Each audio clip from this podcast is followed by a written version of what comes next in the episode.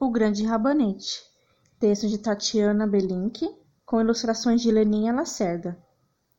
O vovô saiu para a horta e plantou um rabanete. O rabanete cresceu, cresceu e ficou grandão, grandão. O vovô quis arrancar o rabanete para comer no almoço. Então ele foi para a horta e começou a puxar o rabanete. Puxa que puxa e nada do rabanete sair da terra. Então o vovô chamou a vovó para ajudar a puxar o rabanete.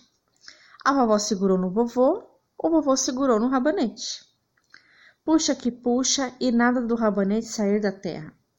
Então a vovó chamou a neta para ajudar a puxar o rabanete. A neta segurou na avó, a avó no vô, o vô no rabanete. Puxa que puxa e nada do rabanete sair da terra. Então a neta chamou o Totó para ajudar a puxar o rabanete.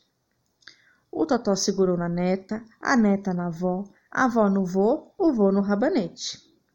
E nada do rabanete sair da terra. Então o Totó chamou o gato para, puxar a, para ajudar a puxar o rabanete. O gato segurou no Totó, o Totó na neta, a neta na avó, a avó no vô, o vô no rabanete. E nada do rabanete sair da terra. Então o gato chamou o rato para ajudar a puxar o rabanete. O rato segurou no gato, o gato no totó, o totó na neta, a neta na avó, a avó no vô, o vô no rabanete. E plop! Arrancaram o rabanete da terra. Eu sou mais forte, disse o rato. Então todos sentaram e juntos comeram o rabanete, que era tão grande que deu para todos e ainda sobrou um pouco para a minhoca que passava por ali. E a próxima história te conto em outro ponto.